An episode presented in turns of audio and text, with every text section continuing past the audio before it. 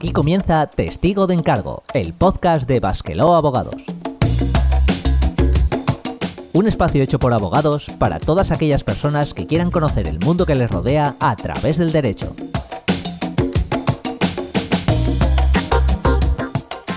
Saludos a nuestra audiencia. Aquí comienza una nueva edición de este programa en el que intentaremos aprender un poquito más sobre los alquileres vacacionales.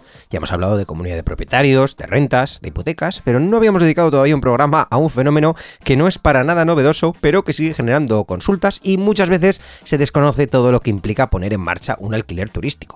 Hablaremos de la fiscalidad y qué aspectos tener en cuenta en cuanto a otras normativas como las municipales o bien las normas estatutarias de las comunidades de propietarios. Y para ayudarnos, nuevamente tenemos con nosotros en este programa a nuestro compañero Héctor. Muy buenas. Muy buenas, Borja. Pues nada, vamos a ponernos pues manos a la obra. Comenzamos.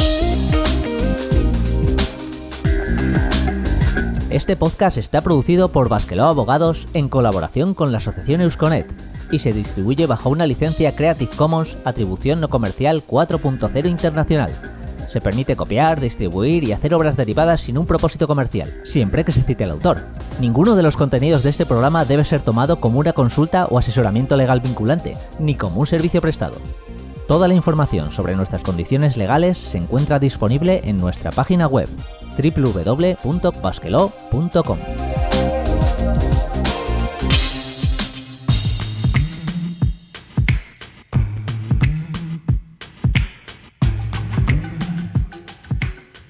Comenzamos este programa, como ya es habitual, con nuestro glosario en el que vamos a definir algunas palabras clave para entender mejor este tema. Dado el tema que vamos a tratar, no parece que haya muchas palabras desconocidas, pero vamos a definir concretamente algún aspecto interesante de los alquileres vacacionales. Dicho lo cual, pues, ¿qué tenemos en esto? Vamos a empezar. A ver, Héctor, échanos un cable. ¿Qué se entiende? Pero para empezar, por normativa. ¿Qué entiende la normativa por vivienda de uso turístico? Bueno, a ver, son las que siendo una vivienda como tal se cede temporalmente en su totalidad como alojamiento turístico, de forma habitual y a cambio de dinero. Es interesante tener eh, muy en cuenta este concepto porque es la definición eh, que pone la LAU y es a partir de la que se van definiendo el resto de normativas. La LAU, que es la Ley de Arrendamientos Urbanos, Efectivamente. es nuestra normativa de cabecera en cuanto a los alquileres. Pues, ¿qué es entonces un apartamento turístico? Pues hay que diferenciarlos porque aunque parezca lo mismo, en verdad no tienen nada que ver. Un apartamento es un establecimiento integrado por unidades. ¿Y qué entendemos por unidad? Pues es un espacio independiente que usa una persona. Estos se ofrecen como conjuntos independientes y se gestionan de forma conjunta, como una unidad para dar un alojamiento temporal. Podría ser un hotel, pero en verdad son apartamentos diferentes, ¿no? O sea, un edificio que contenga varias viviendas que sean gestionados por el mismo propietario, la misma empresa, podría entrar también dentro de esta definición. Vale, pues vamos con nuestra tercera definición, que es una declaración responsable. Bueno, esto nos va a venir bien para algo de lo que hablaremos al final del programa. En definitiva, una declaración responsable no es más que un documento firmado, en este caso por el solicitante, que acompaña a una instancia para dar inicio a un expediente para ejercer algún tipo de actividad. En él se declara, bajo la responsabilidad del que firma, que cumple con todos los requisitos que exige una normativa. De esta forma no hay que demostrar que se cumple con ella, sino simplemente declarar que así se está haciendo. Sí, no es el, el formulario, la forma de decir legalmente te lo juro por Snoopy, que dirían popularmente. Efectivamente. Prometo que todo está bien. Pues nada, con estas definiciones podemos cerrar esta sección y pasar al debate. Si te gusta nuestro programa, suscríbete y recibe puntualmente nuestros nuevos episodios en Spotify, Evox, Apple Podcasts, YouTube o Google Podcasts.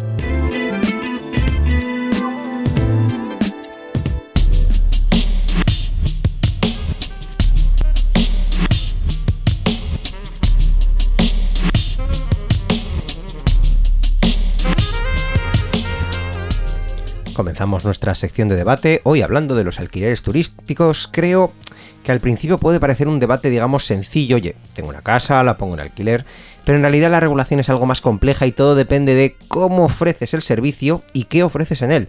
Tenemos que diferenciar entonces entre un propietario que cede la vivienda directamente al usuario, sin intermediarios, el que cede la vivienda a un tercero para que éste la gestione en su nombre, gestione un alquiler vacacional, empresas que se dedican a coger pues varias viviendas o varios apartamentos y eh, te los gestionan, y por último, que es lo más común, el propietario que cede directamente vivienda, pero utiliza un intermediario, es decir, por ejemplo, pues una plataforma de alquileres conocida como pudiéramos hacer sin hacer mucha publicidad, pero todo el mundo conoce yo creo que Airbnb. Y el fenómeno Airbnb. Efectivamente, y entre todos ellos, pues deberemos de tener en cuenta si se prestan servicios hoteleros o no. Por lo que lo siguiente que hay que saber es ¿Qué se entiende por servicios hosteleros? Pues por ejemplo, limpiar diariamente la propiedad alquilada, cambiar las toallas, las sábanas, entregar productos de aseo, etc. ¿Y por qué partimos de aquí? Pues porque tener esta información resulta vital a la hora de saber las obligaciones tributarias a las que hacer frente. Es decir, voy a tributar IVA, voy a tener que darme de alta de autónomos y los cobros que realizo tienen retención.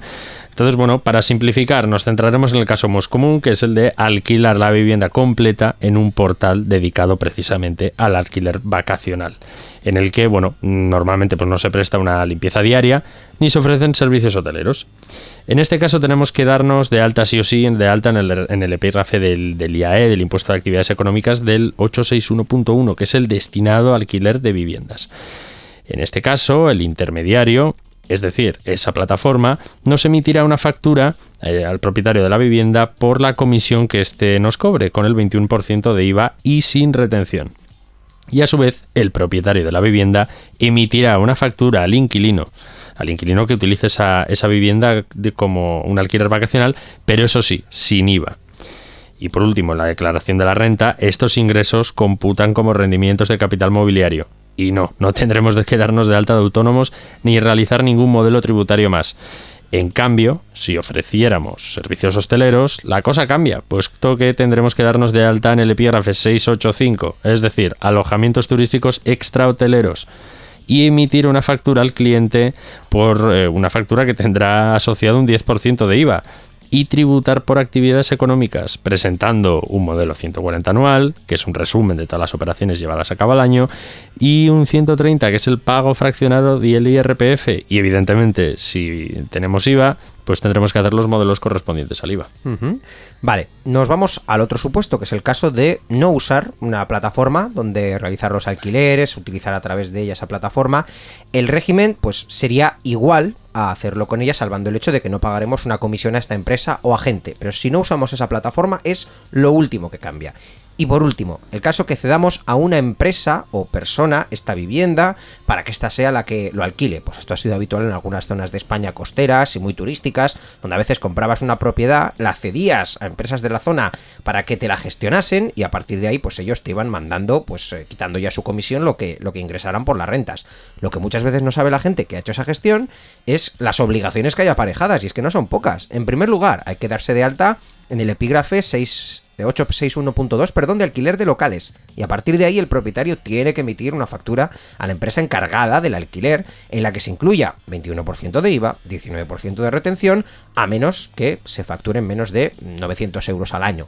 Posteriormente esta empresa, pues encargada de alquilarlo a los huéspedes, ya a los huéspedes les emitirá también su correspondiente factura, sin IVA ni retención, y respecto a la forma en la que se tributa en la declaración de la renta al final del año, lo haremos como rendimientos de capital mobiliario y no como actividad económica, porque no, no harán falta más que eso, simplemente no, no habrá que presentar ni otros modelos, únicamente si acaso por los modelos de IVA de vengados, pues las, las declaraciones que correspondan. Y con este pequeño análisis hemos dejado bastante claras las obligaciones fiscales que debemos de tener en cuenta a la hora de adentrarnos en el mundo del alquiler vacacional. Pero hay alguna otra cosa que, tener en mente y es que el boom de las plataformas, en este caso como la más conocida, han supuesto un verdadero, un verdadero problema, sobre todo en las grandes ciudades. Evidentemente, todas las zonas eh, netamente turísticas sufren de la estacionalidad que supone basar la economía en el turismo, ¿no? con los efectos negativos que ello puede tener para las personas que, a diferencia de quienes pasan 15 días de verano en ellas, viven todo el año. En cambio, las grandes ciudades, que ya están ciertamente o ya estaban ciertamente afectadas por problemas de vivienda y de vida en el centro de estas, el florecer de estas aplicaciones ha, hecho que, en definitiva han hecho al ciudadano eh, tener un medio muy muy sencillo para poner en alquiler un piso para cortos periodos de tiempo, no ha hecho sino agravar enormemente la posibilidad incluso de vivir en el centro o encontrar un alquiler de residencia habitual acorde con un salario medio. Y eso ha hecho que de la jungla inicial hayan surgido numerosas normativas de carácter autonómico y sobre todo municipal para limitar los establecimientos turísticos. Por eso, si alguien está pensando en apuntarse a esta no tan nueva fiebre del oro, debe analizar concienzudamente la normativa municipal del lugar donde pretenda establecerse. Evidentemente aquí no podemos entrar a analizar ni siquiera la de Bilbao porque es una limatías, pero bueno, hay que tenerlo muy en cuenta. Sí, vamos a decir, podríamos mencionar que en Bilbao, por ejemplo, según tengo entendido, no se pueden poner viviendas turísticas a menos que se que la vivienda esté situada en un primer piso, ¿no es así? Sí, eso es. Es, es una de las limitaciones. Lo que pasa es que en Bilbao se va a aprobar en breve una- un nuevo plan general de ordenación urbana donde ya se da una vuelta de tuerca más a toda esa normativa y va a haber sorpresas. Vamos, que todo esto que contemos en breves meses puede encontrarse des- desfasado. Pero es que incluso no hace falta quedarse en el plano Ya en el caso de las viviendas turísticas también tendríamos que analizar los estatutos de la comunidad donde esté la vivienda que pretendemos poner en alquiler para comprobar si esas normas estatutarias lo permiten o bien comprobar en el registro de la propiedad si se ha inscrito una prohibición que ahora ya permite la ley en cuanto al establecimiento de viviendas que de forma temporal se destinan al alquiler vacacional. De hecho, antes de la última reforma de la LAU, de la Ley de Arrendamientos Urbanos, y con ella de la Ley de Propiedad Horizontal, la única forma de limitar los usos que alguien le puede dar a una propiedad dentro de la comunidad era a través de cambio de estatutos y salvando claro está todas aquellas actividades que no permite, ya lo hemos dicho, la normativa municipal. Y ese cambio de estatutos solo podía hacerse pues por unanimidad.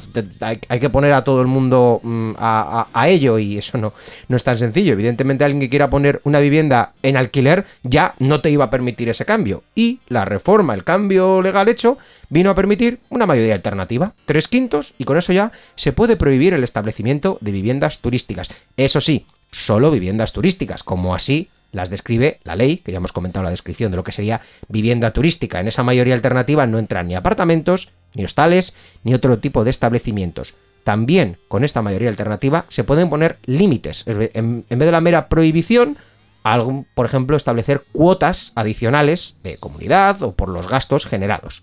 En este punto, sí podemos decir que existe debate en cuanto a quién afecta la prohibición de poner viviendas turísticas con una mayoría de tres quintos. Imaginémonos por poner un supuesto, ¿no? Que compramos una vivienda con la idea de establecer ese negocio y al poco de comprarla, ¡pum!, nos encontramos con que los vecinos han tomado esa decisión. Bueno, sí que es cierto que a día de hoy mm, se está llevando a los tribunales y todavía no tenemos una corriente clara, no hay, no hay un- una, una jurisprudencia, una doctrina judicial. En Cataluña, por ejemplo, parece ya, sí, consolidado, que, es, que el acuerdo no vincula al vecino que votó en contra de la propuesta, pero sí a futuros compradores de esa vivienda, porque si el acuerdo se pone en el registro de la propiedad, todo lo que pone en el registro es exigible porque se tiene que enterar el que lo va a comprar. Y fuera de esos supuestos, pues veremos qué ocurre en el resto de comunidades, en el resto de, de juicios que se vayan a producir. Efectivamente. Y bueno, en cualquier caso, si estamos al final de acuerdo con la fiscalidad que nos toca, cumplimos con la normativa municipal aplicable y en la comunidad de vecinos no hay impedimentos para su establecimiento, entonces, ¿qué toca hacer? Pues habrá que inscribirse, por lo menos en Euskadi, en el registro de empresas y actividades turísticas de Euskadi antes de nada. Y para esto utilizaremos ese primer documento que hemos definido en el glosario. Esto se puede hacer tanto telemáticamente como de forma presencial. ¿Y cómo lo hacemos? Pues mediante la entrega de esa declaración responsable re- eh, junto con toda la documentación necesaria. Si somos una persona normal que pone una vivienda eh, en una plataforma de estas de alquiler, pues una copia del DNI, un seguro de responsabilidad civil con su respectivo recibo de haber sido pagado y unas imágenes de fachada, interior de vivienda junto con un plano a escala que refleje distribución, superficie y el máximo de plazas ofertadas. Por eso, si somos una, una persona particular. Y a su vez, ¿qué tendremos que hacer? Algo que a veces yo creo que poca gente sabe, pues darse de alta en un portal de registro hotelero que tiene la, la Archancha para poder alojar huéspedes en la, en la vivienda. Esto que alguna vez hemos ido a los hoteles y por qué nos piden el DNI, ¿no? Efectivamente. Ahí acaba ese, ese DNI, entre Ahí otros, acaba. Para, para tener un registro por si, claro, por si la liamos y una persona que viene turísticamente, bueno, mm, tenemos creo que alguna consulta que podremos resolver al tema, que es que, qué pasa con personas que vienen para dos o tres días y te la lían, vete luego a buscarlas, que vete tú a saber de dónde serán. Bueno, lo dejamos para el consultorio. Yo creo que con todo esto podemos dar por concluida esta sección de debate y ya hemos dado las pinceladas al mundo del alquiler vacacional y pasamos al consultorio legal. quieres participar en Testigo de Encargo, escríbenos a nuestro correo electrónico info.basquelog.com. También puedes contactar con nosotros en Facebook o en Twitter. Somos basquelog.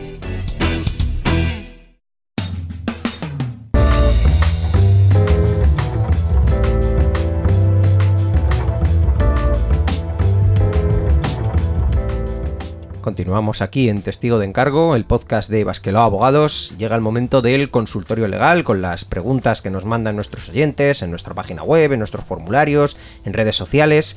La primera la tenemos aquí. Eh, veo que habla de comunidades, así que esta te la voy a trasladar amablemente, Héctor.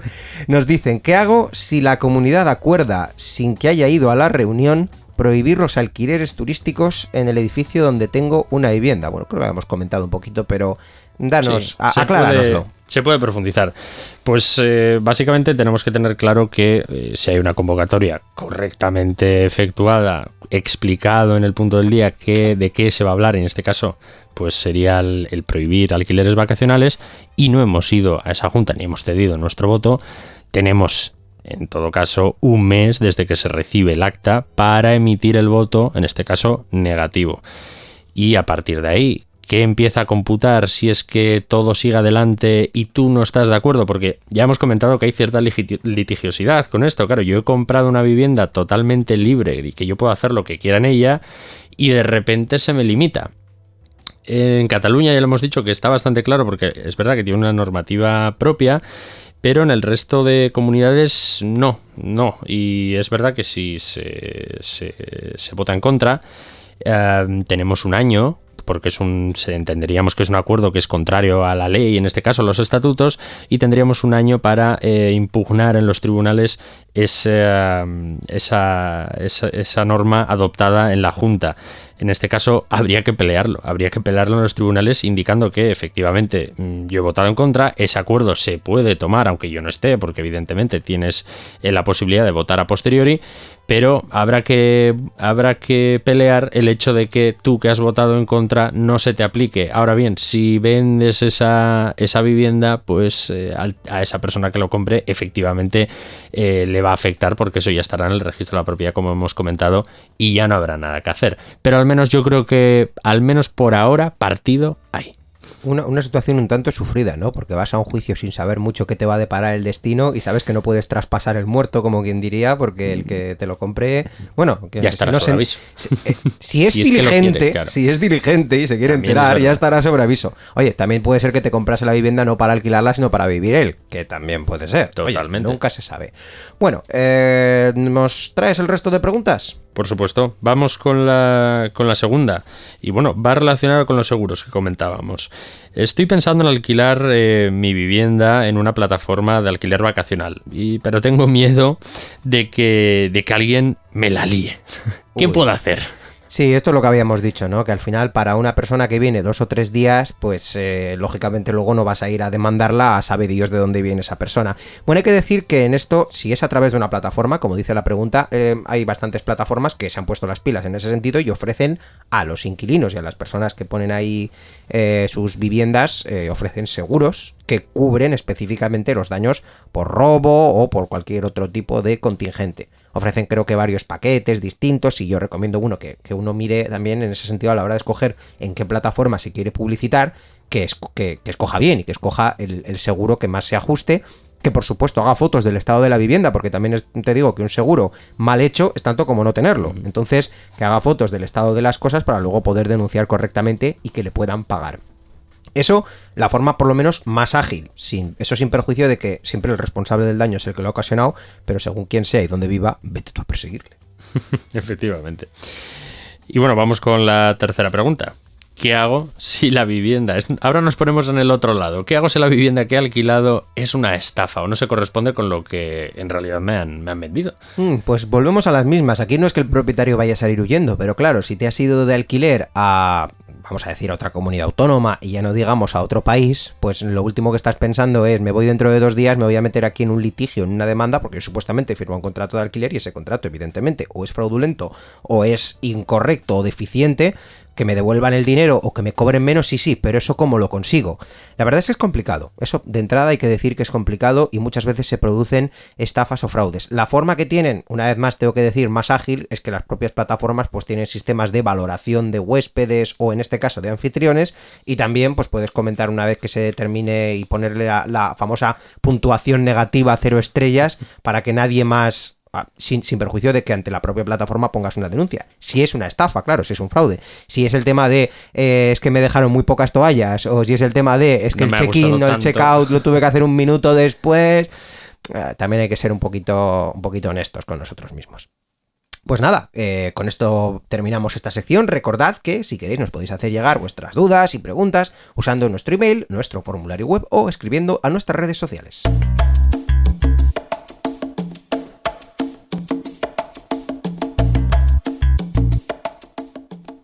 Y aquí concluye esta edición de Testigo de Encargo hablando hoy de alquileres turísticos y aclarando todas aquellas dudas que nos pueden surgir antes de lanzarnos a esa aventura de, no sé, de conseguir dinero de nuestras propiedades. No, se puede decir trabajar por cuenta propia de aquella manera porque hay gente que ya vive de esto según, según las propiedades o el dinero que le rente, pero bueno, una forma más que ha salido de, de actividad económica. Muchas gracias Héctor por traernos una vez más todas esas aclaraciones tan necesarias en este tema. Muchas gracias Borja, hasta la siguiente. Y una vez más, gracias también a nuestros oyentes. Ya sabéis que para contactar con nosotros, hacernos llegar esas dudas, sugerencias, tenéis nuestra web www.basquelau.com y nuestras redes sociales donde podréis seguirnos, estar al tanto de nuestras novedades. Esperamos haber sido de ayuda y seguir siéndolo en el próximo programa.